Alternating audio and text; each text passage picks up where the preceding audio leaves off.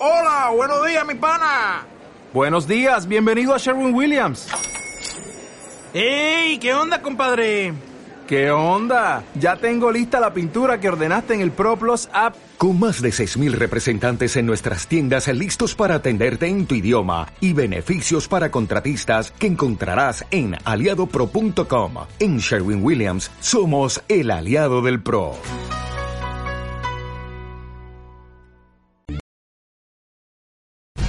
Lo que necesitas saber y lo que no, también te lo contaremos. Así que dale play Miami con Lucía Tovar y Fran Carreño por VDM Radio, contenido global para rediseñar tu mente. Con Lucía Tovar y Fran Carreño. Estábamos escuchando eh, The Wall en, eh, con Pink Floyd y tuvo como un coitus interruptus, ¿no? O sea, fue una cosa así como cuando tú estás haciendo el amor y te tocan la puerta. Y tú dices, ya va, pero, pero si, yo no estoy, si, si yo no estoy esperando a nadie. Es porque nuestro invitado estaba ahí y, y ya va, y, y, como tenemos tanto tema y tan bueno para conversar, entonces eh, dijo, no, no, no, Dijo, ya va, no, ustedes vamos a pueden parar esto escuchar aquí y después le damos, le después". damos más tiempo a The Wall. Claro, Claro, claro. claro. Bueno, eh, em, a ver, ¿cómo, ¿cómo presentamos este, este invitado? Yo solamente voy a hacer al- alguna referencia del año 1998, cuando en aquel entonces yo tenía una compañía de Era- teatro. eran unos, eran unos niñitos. Éramos unos jóvenes eh, felices eh, y mm, teníamos, eh, eh, yo tenía un grupo de teatro y, y tuve, bueno, la idea de montar un, un espectáculo que se llamaba Yo también soy candidato, porque era eh, época electoral en Venezuela. Y entonces ese, ese espectáculo lo dirigió Román Chalbó, estuvo el maestro Rafael Briceño y estuvo nuestro invitado de hoy, que es José Luis Useche, como actor, porque además José Luis es un extraordinario actor, además con una vis cómica excelente, y era como el nacimiento de ese gran talento porque después empezó a escribir, después empezó a dirigir teatro, después siguió actuando, lógicamente, hacía televisión, trabajaba en un programa eh, cómico en Venezuela, eh, que, que además era co- conocidísimo, que era bienvenido, o sea, bienvenido, sal- Oh, salió sí, por, todas partes, por todas partes. Divertidísimo, yo no, lo, yo no me lo perdía. Ah, mira, bueno, eh, ese fue el semillero de donde salió José Luis Useche, que es eh, nuestro invitado de hoy, que viene a hablarnos no de esto. Lo que pasa es que yo tengo aquí la nota de prensa y me dice actor y escritor venezolano José Luis Useche, conocido por sus interpretaciones en teatro, cine y televisión, y acaba de publicar su primera novela, El último apóstol, que es de lo que vamos a hablar hoy. Pero yo tengo mi, mi nota de prensa personal con José Luis Useche. Tengo mi, mi nota de prensa personal. Oye, dime, oye, dime. qué, li- qué lindo escucharte, gran amigo, qué alegría y tener eh, vivo esos recuerdos de cuando estábamos en esta pieza de teatro. Y lo recuerdo como si fue ayer, porque tú dices que éramos jóvenes y felices. Todavía somos jóvenes. Y No, felices. Todavía somos felices. Y, joven- y- y jóvenes también, y jóvenes también. Sí. Eh, Claro. Eso Y muchas gracias, eh, Fran y Lucía, por, por invitarme al programa. Estoy muy contento y pues, bueno, poder hablar con ustedes acerca de esta experiencia de mi primera novela, El último apóstol, que ya tiene un mes andando por allí. Y digo con toda, con todo, con toda la alegría y con toda la emoción y la felicidad andar rodando por el mundo porque me siguen enviando fotografías de diversos lugares, desde Italia, desde España, desde México, acá en los Estados Unidos. Eh, bueno, estoy sumamente feliz porque el recibimiento de la historia ha sido bastante positivo. Qué bueno, qué bueno. Claro, Ay, es que yo creo que, mm, ay, perdón, eh, eh, lo ves desde la perspectiva de la- del, del actor y, y tener esta otra perspectiva, porque tienes ahora, estás del otro lado, del que escribe, pero haber protagonizado y haber hecho tantas obras como actor te da una visión de ese, de, de esa, de esa forma de escribir que le gusta a la gente, ¿no? Claro, y tú sabes que te- eh, eso ocurre cuando estás sumergido en esa fantasía o en ese mundo de la imaginación de los personajes o de la historia de la cual yo, yo estoy hablando en mi novela. Es inevitable desligarte de las imágenes de los actores. Y Frank, y Frank creo que tú lo, tú lo sabes muy bien, Frank, cuando estamos interpretando un personaje o nos comprometemos con algún guion, con, algún guion, con, el, con alguna pieza de teatro, no deja de, de desarrollarse en nuestra mente e, esos pasajes, esas historias, ese, ese proceso creativo que es sabroso y además ahora lo hago desde la parte de las teclas detrás de mi computadora en las noches con mi perrito al lado, porque me encanta escribir de noche y me hago mi, mi, café y entonces, como dice Lucía, me sumerjo en esa historia y no me desligo de la parte artística, actoral e interpretativa, porque a veces me pasaba que hasta los diálogos los decía en voz alta, en, mientras lo escribía yo, él le diría esto y ya le responde esta cosa, pero eso forma parte del proceso y es una experiencia fascinante. Estupendo. Hay, hay, hay, yo, yo quiero que llevemos esta conversación por varias etapas, José Luis. O sea, primero, llevarla de cómo esa semilla de escritor estaba ahí, si lo habías descubierto, si, al, si en un principio dijiste yo quiero ser escritor en algún momento cuando llegue a mi madurez, etcétera. Luego, ese proceso creativo para eh, eh, terminar en la novela, propiamente dicho, eh, en cómo, cómo se gestó eh, y, todo esto. Pero conociéndote un poco, y para la gente que nos está escuchando, tanto en vivo ahorita por BDM Radio, como en podcast, cuando, cuando ya esté listo, eh, ¿cómo, cómo, ¿cómo descubriste esa semilla? ¿Dónde, ¿Dónde apareció? ¿A partir de qué tiempo? Pues fíjate, Frank, que siempre me gustó escribir.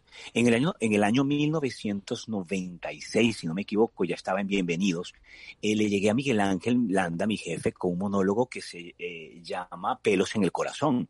Y era lo primero que escribía, era la, historia de una desventura de un muchacho que trabaja en una arepera soñador en una zona popular de Caracas y que, bueno, él no logra alcanzar sus metas como un grande liga y jugar en los Yankees de New York, de Nueva York. Eh, ese fue mi primer monólogo y recuerdo que eh, fue la primera historia y no conseguía director y le dije a mi jefe Miguel Ángel, Miguel Ángel, ¿quieres dirigir el monólogo? Y lo presentamos en el grupo Teja, en el Teatro Alberto de Paz y Mateo. Siempre continué eh, haciendo historias, escribiendo ideas, pero bueno, la vertiente de la actuación me, me, me, me, me exprime, me lleva, empieza bienvenidos, las piezas de teatro, y lo guardé todo, ¿sabes? Dejé, las cosas que escribía no se las mostraba a nadie hasta que con el tiempo, recuerdo que un crítico en Venezuela me dijo, una vez me dijo, Seche, tú eres mejor actor que autor, pero con el tiempo vas a ser un buen autor porque vas a vivir más. Te falta vivir y tener experiencia. Tienes originalidad, llevas muy bien el diálogo, pero tienes que trabajar un poco más las historias. Y para trabajarlas te falta vivir. Yo sé que con el tiempo lo vas a lograr, me dijo un crítico en Venezuela. Y yo, ay, muchas gracias, no sé qué cosa. Y bueno, hablábamos y bueno, yo dejé de escribir, hice algunas cosas, las engaveté, Frank, y luego, eh, al, con el pasar de los años, decido abrir, abrir, mi academia de actuación en Venezuela, Actuando Ando, y allí es donde de nuevo me retomo la escritura o la dramaturgia para, para el teatro, porque eran las piezas de teatro con las que mis alumnos se graduaban en su evento final, en su muestra final como actores.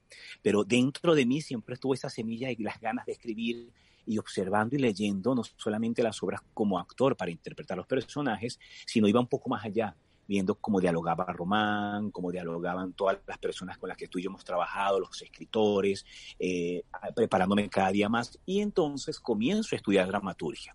Ahí vinieron los talleres de dramaturgia con eh, Rubén, Rubén, Darío Gil, Gerardo Blanco, Mónica Montañez. Me comencé a preparar un poco más y entonces empecé a desarrollar la pluma cuando llegué a Miami, porque ya tenía que tener una pieza de teatro cada cinco semanas lista para presentarla en el Paseo de las Artes que tú conociste muy bien. Sí, claro, claro, perfectamente. Y luego, eh, eh, ¿cómo es ese proceso? Claro, pero esas eran piezas cortas. Llevarlo de piezas cortas ya una novela tiene un proceso creativo hay muchísimo un salto, más complejo. Hay un salto importante. Claro, sí. claro, porque tienes que hilar y además una novela debe tener diferentes historias de, eh, dentro de la misma dentro de la misma trama. Y a mí como, como lector me parece que el, el reto del autor está en que cada página del libro que tú leas te atrape y te lleve a leer la siguiente. O sea, es como cruzar un río en las piedritas, ¿sabes? Que tú quieres llegar a la otra orilla y vas ahí taca taca saltando las piedritas, ¿no? Es que sabes que por eso el proceso que, que José Luis decía de leer en voz alta mientras iba, iba escribiendo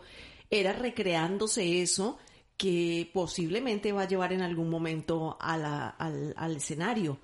Es, es ver, es imaginarse a sus personajes hablando entre ellos y hay cosas que cuando uno escribe, que a mí me gusta escribir, hay unas cosas que cuando tú escribes se te pasan, pero si tú las dices en voz alta, el oído te, te recuerda que te saltaste algo.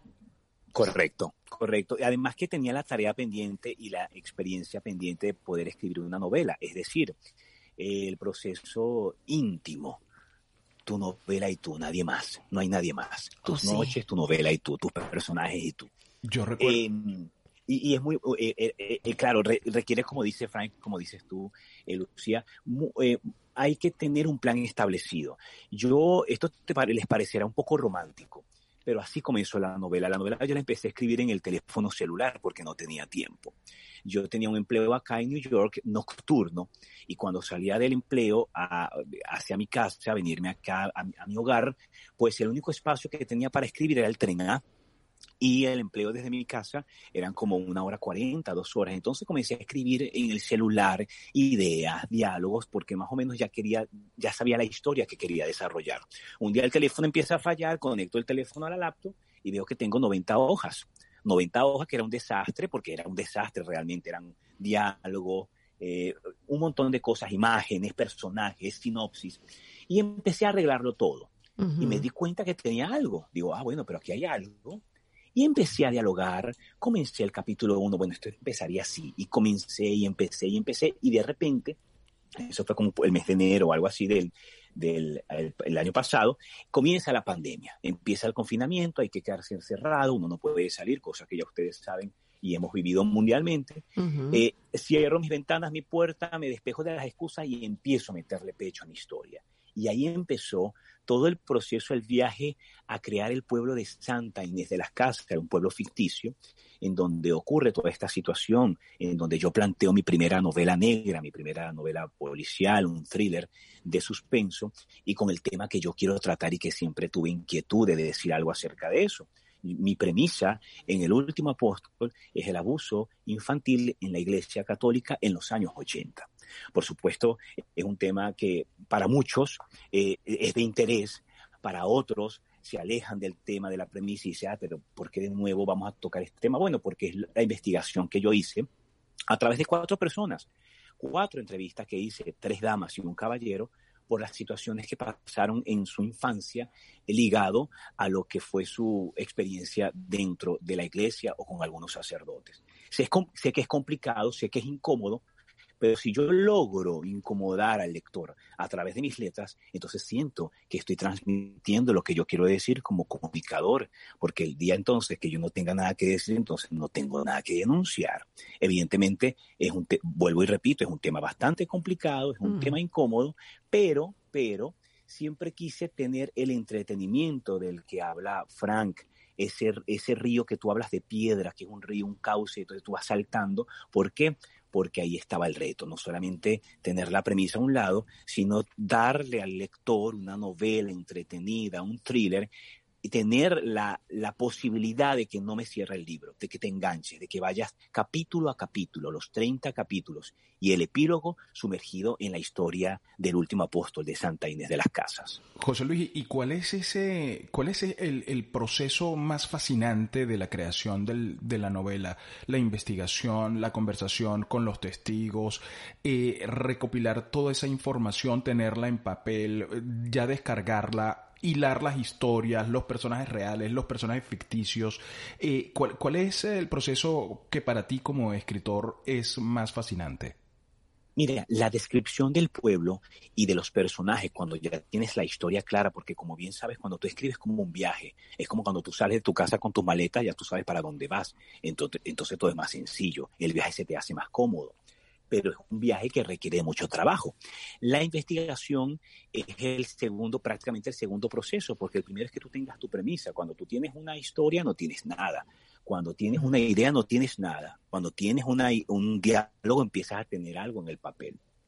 Pero para llegar a ese punto, desde, desde tu premisa como escritor, por supuesto viene la investigación y es lo que yo hice acá.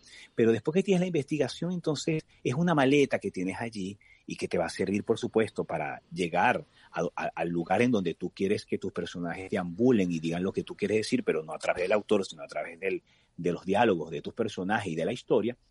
Y tienes que desligarte un poco también, porque lo que no puedes permitir es que tu historia se convierta en un panfleto en que sea el autor que está hablando directamente, no. Ahí viene entonces el reto, el reto de pasearte con estos personajes en ese pueblo ficticio y en las descripciones de un pueblo que hace poco me preguntó, me preguntó un lector, porque tú sabes con estas cosas, Frank y Lucía, de, la, de las redes sociales, eh, siempre te mandan mensajes privados, hay, un, hay una cosa como más inmediata con el autor, te hacen preguntas y te mandan fotografías de la obra y bueno, entonces me dice, me dijo alguien, pero ese pueblo me recuerda cuando un pueblo donde yo nací, eh, que era pequeño. Y casualmente el pueblo, no, en este caso no como autor donde yo nací, sino que yo recuerdo los viajes infantiles, por llamarlo de alguna manera, donde mi padre y mi madre me llevaban por toda Venezuela. Entonces, destapar este frasco, este, este cofre de recuerdos con mi familia y a imaginar de nuevo estar allí por esas calles de algunos pueblos en mi país, también me llevó a la descripción del pueblo que yo quería contar, a pesar de que no te voy a negar, mi historia es incómoda, es una historia con personajes oscuros y de situaciones extremas y complicadas para cualquier lector, porque hay gente que me ha dicho, me lo comí, me lo devoré, me encantó el final, como otras que me han dicho, wow, tuve, voy por el capítulo 12, pero lo que le pasó a tal personaje, wow, es complicado, déjame cerrar un poquito, respiro y continúo. Entonces, bueno, cada quien tiene su, su, su, crítica o cada quien lo recibe de alguna manera. O sea que de lo que sí estamos seguros por lo que nos estás contando es que el bautizo, cuando ya podamos vernos todos nuevamente, eh, no va a ser en una iglesia ni va a ser en una catedral. Estamos totalmente seguros de eso. Y tú sabes que casualmente el bautizo lo tenía planificado acá y como bien sabes, por esta situación lo tuve que hacer por Instagram. Entonces por mi red social fui compré un, vino, una cosa, y entonces una champaña y entonces ahí está el video y lo compartí con la gente que estaba como muy pendiente porque lo tuve que hacer encerrado en mi casa, pero gracias a Dios existen estas posibilidades. Yo puedo conversar con ustedes en la distancia. Ustedes allí en Miami, yo aquí en New York, estoy sumamente feliz de entrevista, por favor. No, no. ¿Por qué escogiste este género? Eh, que a mí particularmente me encanta. ¿Por qué lo escogiste? Mira, yo es que a, mí, a mí me gusta escribir lo que yo leo. Alguien también me preguntó, Lucía, ¿y por qué tu primera novela no es una novela erótica? ¿Por qué tu primera novela no es una novela de autoayuda? ¿O por qué escogiste este género? Me lo dijo hace poco. Y yo le dije, bueno, yo respeto mucho todos los géneros porque es para todos los gustos. Claro. Pero yo escribo lo que me gusta leer. Y a mí me gusta leer los thrillers. Yo eh, me gusta, el maestro Stephen King no puede faltar en mi hogar. Acabo de terminar a, J.C. Tudor, que es El hombre de Pisa, una escritora británica estupenda, y a J. Finn con La mujer de la ventana. Eh, eh, la paciente silenciosa de Melquiades, que es estupendo. ¿Has leído a John, a John, Grisham? Claro, también, o sea, todos estos, estos, estos autores, estos autores que, que, tanto te gustan a ti como que nos apasionan y que te sumergen en estos mundos y en estas situaciones eh, de, de historias que se escriben como con pinza, porque ahí tú tienes que estar muy claro en que los porqués no deben existir. Porque si te queda un porqué por fuera, eh, como diríamos en venezolano, estás frito. Porque ya el autor te va el lector te va a decir, bueno, ¿qué pasó aquí? Si él dijo allá, ¿qué pasó esto? Entonces, bueno, es lo que me gusta leer y por supuesto es lo que me gusta escribir. Eh, la historia, no solamente eh, porque desarrollé y está ahorita en, de mano en mano en novela, fue una historia que nació en el año 2000, en el 2017, cuando llegué aquí en New York, eh, desarrollé la misma premisa, pero en una pieza de teatro de tres personajes. Afortunadamente me fue bastante bien. fue un festival hispano, quedamos de segundo lugar. Mi novia, Cristina Noya, ganó como mejor actriz, yo gané como mejor actor y engaveté la obra. No fue súper bien, pero bueno, pero siempre tuve la duda. Y cuando yo empecé a escribir, porque siempre quería escribir una, una, una novela, tenía otra idea y mi novia eh, me dijo, ¿y por qué no escribes el último apóstol? Si la tienes más clara, te va a salir, quizás vas, a trabajar menos porque ya la historia la tienes. Claro. Solamente tienes que desarrollar lo que tú. Y yo de terco, porque eso a veces no sé, uno le pasa, ay, pero yo quiero escribir la otra, pero escribe el último apóstol, te va a ir mejor, o sea, te va a salir, es tu primera novela y la tienes clara, pero yo quiero. Bueno, total, que le hice caso. Y como te digo, empecé en el celular con las notas y empezó el proceso, me fue llevando y me fue llevando y coloqué mis metas, empecé a, a mi almanaque, mi schedule, capítulo 15, 16, 28, 29, 30, epílogo luego vino la corrección y el 17 de diciembre hice el lanzamiento de mi novela por las redes sociales. O sea que en gestación, ¿cuánto duró la criatura? Mira, la criatura real, en, enero comencé en un teléfono celular, pero yo diría que oficialmente la criatura duró desde el mes de febrero hasta el mes de septiembre. Ya en octubre comencé, le di la última vuelta, ponte tú, de febrero hasta octubre, que fue que coloqué la última letra y por ahí empecé entonces el proceso de corrección que me duró un mes. Luego vino la portada. La portada, que ya ustedes la han visto, es mi ahijada. La gente me pregunta, ¿quién es la niña? Y yo le digo, pues la niña es mi hijada, una actriz venezolana, una, una pequeña princesa una que foto, se llama Ivana una, Riera. Una foto fascinante. Está, está en Sí. nuestras redes sociales, está en Instagram, que la pusimos con, Sí. con tu foto. Una, una niña preciosa, sí. Una niña preciosa, está aquí haciendo algunos comerciales y algunas cosas. Ella es hija de mi gran amiga Erika Santiago, que además es mi comadre, y yo hablé con mis compadres y le dije, yo quisiera que Ivana fuese eh, la, la portada de mi, no- de mi novela, del último apóstol. Y en la portada trabajaron tres personas en conjunto. Primero César Augusto Cobas se encargó de la fotografía, luego la edición fue de Aya Román en Miami, y todo el montaje de la portada la hizo Francisco Dix Carneiro, un venezolano en Miami. Ellos tres trabajaron en conjunto y lograron darme esa imagen tan espectacular porque para mí la portada era sumamente importante. Después de esto, José Luis, es, existe la práctica, bueno, yo, yo soy un ferviente defensor de la práctica, yo me acuerdo que Isaac Chocron, uno de nuestros maestros, también me decía, yo me levanto todos los días a las 7 de la mañana y escribo hasta las 2, hasta las 2 de la tarde rigurosamente. Y muchas veces me, me siento y escribo y no sé qué voy a escribir, sino que es práctica, práctica, práctica, práctica, práctica y hacer. Y era un dramaturgo consagrado, Isaac. Eh, eh, esa, esa práctica se mantiene en tu caso, escribes todos los días, escribes ensayos, estás escribiendo otra novela, eh, una obra de teatro, eh, eh, qué sé yo. Yo, por ejemplo, te- tengo en el cajón sugerirte, José Luis, hagamos teatro sonoro para pasarlo por la radio y ponerlo en, en podcast y tenemos talentos suficientes para hacerlo. Oh, sería genial, imagínate, es una gran idea, me encantaría, me encantaría, claro que sí. Y bueno, sabes que sí, Frank, eh, continúa eh, el proceso de la escritura. Yo lo hago por las noches, eh, lo he tomado como un hábito. Lo que pasa que he visto que ahora mm, es inevitable que te pongas más exigente, ¿sabes? Entonces empiezas a desarrollar otra historia que es la que yo quería escribir antes del apóstol, ahora estoy haciendo esta. Esta quizás es un poco más ambiciosa, es una novela de ficción, apenas voy por el quinto capítulo y estoy, estoy diagramando y como en, este, desarrollando un poco por cuál va a ser el camino para, para seguir, pero sí, ya no, ya no procuro pues ahora no detenerme y escribir todas las noches algo y tener algún material para poder trabajarlo. Claro, claro, absolutamente. O sea, ya- se vuelve un vicio porque empiezas... Ya se vuelve, es correcto, se vuelve un vicio, un hábito. Acabo de terminar un cortometraje que me pidieron para la plataforma de Micro 9 Plus eh, de mi amigo Gabo López y Fabiola Arce, que se llama Palabras. Aprovecho para eh, decirles que el cortometraje ya está disponible totalmente gratis en www.micro9plus.com. Allí hay cortometrajes eh, que no pasan de nueve minutos, por eso se llama Micro 9 y son historias cortas. Este último que escribí, que se llama Palabras, eh, está interpretado por Elba Escobar y Cristina Noya, que son las actrices de la historia, y dirige Rafael Núñez. Lo estrenamos la semana pasada y también estoy escribiendo historias pequeñas para cortometrajes. Siempre me llegan algunos ofrecimientos, gracias a Dios. Y bueno, en eso andamos, querido amigo, para que el proceso creativo nunca falte. ¿Y por qué tú no, lo, no haces esas historias cortas en audio? Ah, mira, no es mala idea, pero todavía no me han hecho una propuesta. Ah, bueno, llegó el momento, que- llegó el momento. Tú sabes que, claro, llegó el momento.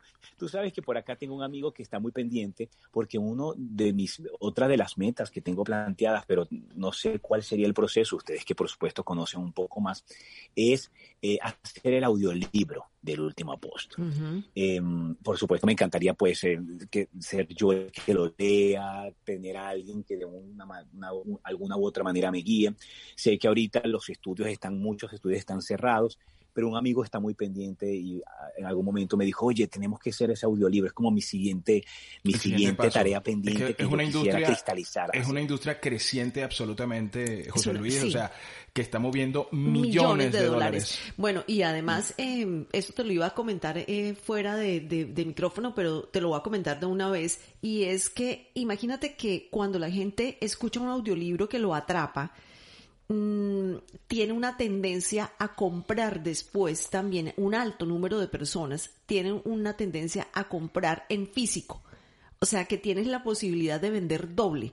Cuando tú los oh. enganchas con tu historia en audio, la gente lo quiere tener en físico en su biblioteca, porque es, gente, el que, el que es consumidor de libros, ya sea en audio o en físico, quiere tener las historias buenas consigo. Me pasa, o sea, yo a veces compro libros que lo tengo, los tengo en Kindle los tengo en mi iBooks y, y lo quiero en físico. Eh, y eso está pasando, un alto porcentaje. Así que las, eh, las opciones son maravillosas. Y esas historias cortas las puedes hacer en podcast, en formato de podcast. ¿Por qué?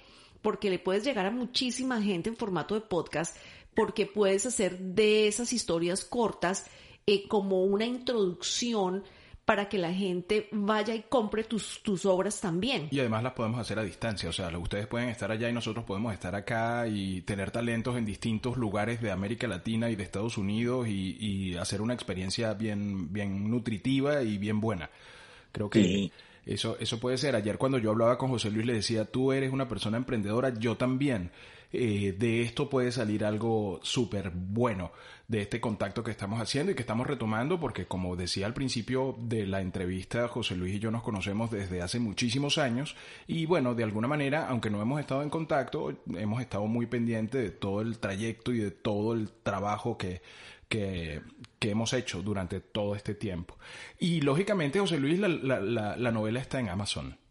Correcto, la novela la pueden encontrar en Amazon, está en formato digital y está en tapa blanda, y está sumamente fácil, colocan el último apóstol, ya los lectores me han escrito, eso me, estoy sumamente feliz porque ya veo los reviews, la mayoría son reviews positivos, al igual que en Goodreads, la gente comienza a escribir y a opinar acerca del libro, que ya lo están leyendo.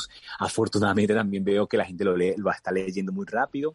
Eh, sí, ya el feedback de las personas ha sido bastante positivo y eso me tiene muy, muy, muy contento y, emocionado, pues, porque eh, la verdad, Frank y Lucía, les cuento que no me lo esperaba. O sea, fue una sorpresa. Yo, yo fue así como que, bueno, eh, siempre está el miedo, siempre está las inseguridades del creador. Bueno, no sé, me imagino que a ustedes les pasa. Y bueno, sí, a todos pasa, yo creo. a, mí me gusta.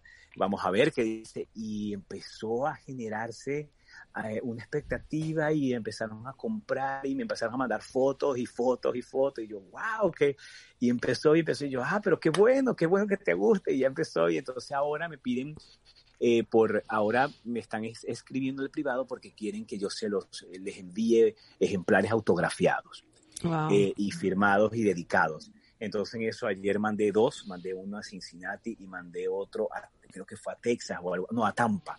Hoy tengo que mandar tres más y me escriben porque los quieren, pues los quieren dedicados, los quieren autografiados y en eso ando casualmente lo coloqué mis historias porque hago una edición especial muy particular para que la gente también se lleve un regalo extra, no solamente la dedicatoria, sino que el libro sea diferente. Bueno, qué pues maravilloso pues ahora poder hablar con los autores, ¿no? y pasarle un, mensaje al autor y decirle, oye, me encantó tu novela, saludos y tal. Este eh, es fenomenal. Qué rápido se fue el tiempo, impresionante. O sea, se pasa el tiempo tan rápido cuando la conversación es buena, cuando el tema es bueno y sin duda Em, pues estos thrillers siempre, siempre enganchan. Cuando hay todos esos, em, esa, esa, ese ingrediente que es como el suspenso, la trama, la, la cosa detectivesca, em, todo eso engancha muchísimo realmente y creo que creo no me lo voy a lo voy a comprar y lo voy a leer para que mm, para poner tu review también porque estoy segurísima que me va a encantar. Cindy Pino. gracias, gracias, gracias, muchas gracias. Cindy Pino, me halaga muchísimo. Cindy Pino dice que, que, fue una bellísima entrevista, fue, fue más una conversación que la llevamos desde el afecto, desde el cariño y bueno, como un, un como un trío de amigos que se sientan en una mesa a tomar un café y empiezan a hablar y hay un público presente. Es que, ¿sabes que Creo que la gente está cansada de... Cuéntanos, José Luis, ¿en qué te inspiraste para escribir tu libro? O sea, que es que son, las, las, las, preguntas las preguntas de cajón que la gente hace, ¿no? O sea, es otra cosa diferente. Bueno, ya sabes que entonces esto lo tenemos que repetir, amigos, cuando yo vaya a Miami, lo hacemos igualito, pero con un café y con nuestros teléfonos o algo así, hacemos un live, y Claro. hacemos y conversamos los tres una, una horita allí con un café muy sabroso, o por qué no, con un vino tinto también. Eh, mejor todavía, oh. mejor todavía. O sea, acepto el cafecito para la mañana, lo dejo para la mañana y después nos ponemos con nuestro vinito. Y mm, porque, mm, como dicen por ahí, ninguna buena historia empezó con un vaso de agua. Ninguna buena Claro. historia. José Luis, bueno, sabes que esta es tu plataforma, que aquí puedes, eh, eh, ya estamos en contacto, que mm, puedes llamarme, escribir cuando quieras y decir, mira, vamos a hacer esto, oye, la- lancé una nueva novela y empezar por aquí, tengo una obra de teatro y empezar por aquí y siempre va a ser un gusto eh, promover todas esas cosas.